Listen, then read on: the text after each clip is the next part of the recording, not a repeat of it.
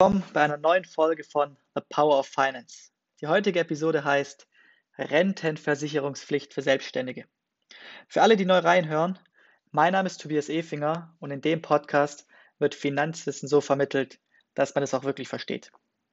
Also die Versicherungspflicht für Selbstständige soll eingeführt werden und das als einer der letzten Länder in der EU.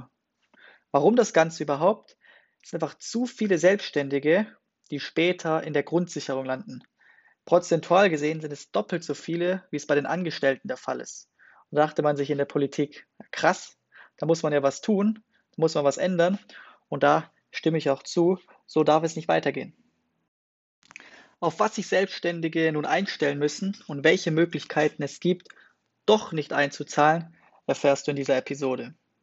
Die Große Koalition hat es vorgesehen und so steht es auch im Vertrag vom 7. Februar 2018. Darin heißt es genau, um den sozialen Schutz von Selbstständigen zu verbessern, wollen wir eine gründerfreundlich ausgestaltete Altersvorsorgepflicht für alle Selbstständigen einführen.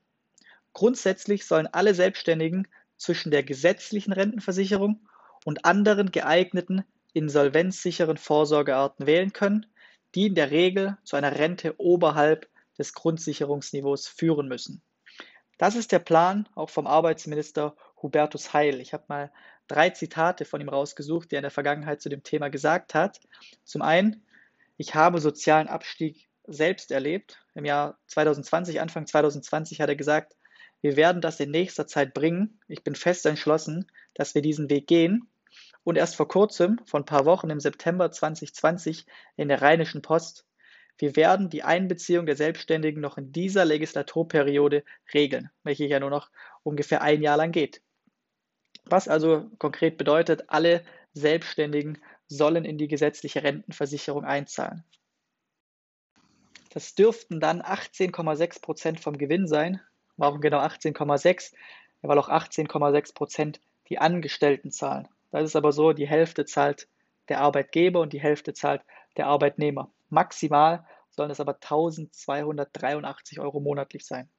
Und die Wahrscheinlichkeit, ihr habt es gerade in den Zitaten gehört, dass dieser Plan in Kraft tritt, ist sehr, sehr hoch. Du solltest dich also schon einmal daran gewöhnen, etwas für die Altersvorsorge zur Seite legen, bevor es eh zur Pflicht wird. Welche Szenarien sind aber nun möglich? Wer nicht privat einzahlt, muss in die gesetzliche Rentenversicherung. Kann passieren, dass der Staat dann auf einmal sagt, so, alle müssen einzahlen. Da wäre aber der Aufschrei riesengroß, wahrscheinlich auch bei mir. Ich bin ja auch selbstständig. Ich hätte da nämlich auch nicht so Bock drauf, in die gesetzliche einzuzahlen, sondern nehme die Sache dann doch lieber selbst in die Hand. Deshalb wird es wahrscheinlich auch noch eine zweite Variante geben, eine sogenannte Opt-out-Option. Was bedeutet das konkret? Bei einem Nachweis einer privaten Altersvorsorge muss man nicht in die gesetzliche einzahlen. Der Staat sieht dann, alles ist gut, du wirst nicht in der Grundsicherung landen, passt. Und genau darum geht es ja auch. Der Staat hat einfach keine Lust, später für dich zu zahlen. Und es ist ja wieder fair, weil du hast ja die Option. Und wer nichts gemacht hat, also wer keine private Vorsorge gemacht hat, warum sollte der dann nicht auch in ein System einzahlen, von man später potenziell sowieso Geld erhalten wird? Also wenn man nichts macht und dann in der Grundsicherung landet. Achtung hier aber, bei der Opt-out-Option Arbeitnehmerähnliche Selbstständige bekamen 1998 nur eine Frist von drei Tagen. Also sich vorher Gedanken zu machen, lohnt sich auf jeden Fall. Die wichtige Frage hier lautet, welche Verträge werden akzeptiert bzw. angerechnet, um diese Opt-out-Option fahren zu können.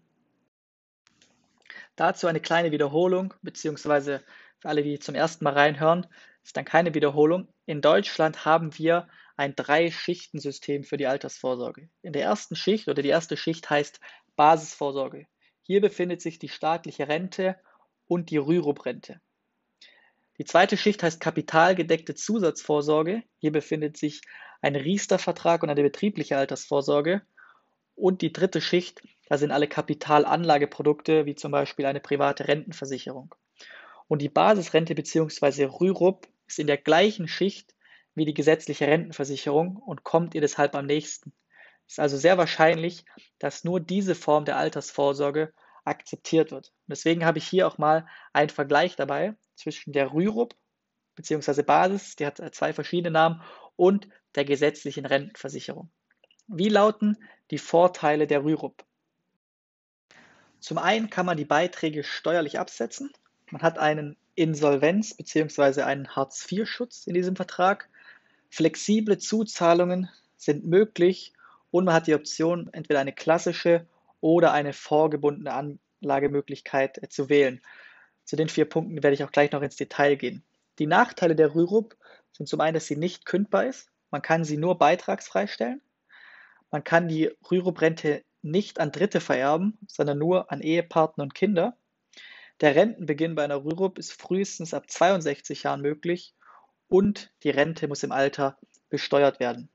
Wobei der Mythos der Unflexibilität bei einer Rürup nur halb zutrifft, weil die Steuerrückerstattung kann man ja verwenden, wie man möchte. Schauen wir jetzt mal die zwei Optionen an, die möglich sind, also eine klassische Rürup versus eine vorgebundene. Wenn du noch mehr als 15 Jahre zum Sparen hast, würde ich dir empfehlen, unbedingt die vorgebundene Variante zu wählen. Denn die klassische lohnt sich aufgrund der anhaltenden Niedrigzinspolitik ja quasi gar nicht mehr. Und bei so einer langen Anlagedauer sind auch Fonds, ETFs, Aktien mit einem sehr, sehr geringen Risiko behaftet. Wie habe ich das mit der steuerlichen Absetzbarkeit genau gemeint oder einfach mal hier ein Rechenbeispiel? Aktuell können 90 Prozent der Beiträge von der Steuer abgesetzt werden. 2025 werden es dann 100 Prozent sein. Wenn du also 400 Euro pro Monat einzahlst, sind es dann 4.800 Euro pro Jahr. Dann bekommst du je nach Steuersatz wahrscheinlich 1.500 bis 2.000 Euro von deiner Steuererklärung wieder zurück, was ja ziemlich cool ist. Und dann zu dem Vorteil Insolvenzschutz. Im Falle einer Insolvenz oder eines Pflegefalls in deiner Familie kann der Staat auf dieses Geld, was sich in der Rürup-Rente befindet, nicht zugreifen. Schauen wir uns jetzt die gesetzliche Rentenversicherung an, was hier die Vorteile sind. Zum einen, dass man die sozialen Systeme fördert und auch hier hat man einen ja, Insolvenz- und einen Hartz-IV-Schutz. Die Nachteile sind dagegen, dass die gesetzliche Rentenversicherung umlagefinanziert funktioniert. Das heißt, was du heute einzahlst, bekommt ein Rentner. Dadurch entsteht keine effektive Verzinsung, weil das Geld nicht angelegt wird. Die Anpassung, die so in den letzten Jahren ähm, geschehen ist, also die Anpassung der Rentenhöhe, war in fast allen Fällen unter Inflationsniveau und es gibt auch hier keine steuerliche Förderung, wie es zum Beispiel bei der Rürup gibt. Mein Tipp ist daher, wenn du die Wahl hast, würde ich mich an deiner Stelle unbedingt für die Rürup-Rente entscheiden. Da bekommst du nämlich mit der gleichen Einzahlung so viel mehr raus. Und jetzt habe ich dir noch zum Abschluss fünf Tipps mitgebracht, wie du auch die richtige Rürup-Rente auswählst. Nummer eins ist, auf eine gute Investmentauswahl zu achten, zum Beispiel mit kostengünstigen, weltweit gestreuten Aktien-ETFs. Das Geld ist ja auf mehrere Jahrzehnte angelegt und da ist das Risiko fast nicht vorhanden. Punkt Nummer zwei ist es, keine Garantie auszuwählen. Eine Garantie klingt dir erstmal sehr schön, aber eine Garantie kann dich sehr viel Geld kosten. Nummer drei ist es, darauf zu achten, dass dein Vertrag niedrige Kosten hat. Dann bleibt logischerweise auch mehr bei dir. Punkt Nummer vier ist es, ein, ja, eine Rürup-Rente zu wählen mit einem hohen Rentenfaktor, weil du dann logischerweise mehr Rente im Alter bekommst. Und Punkt Nummer fünf ist, eine finanzstarke Gesellschaft auszuwählen, denn es handelt sich ja um einen Vertrag, der auf mehrere Jahrzehnte ja, funktionieren soll und daher ist eine finanzstarke Gesellschaft sehr wichtig. Aber wie gesagt, es ist noch nichts in Stein gemeißelt.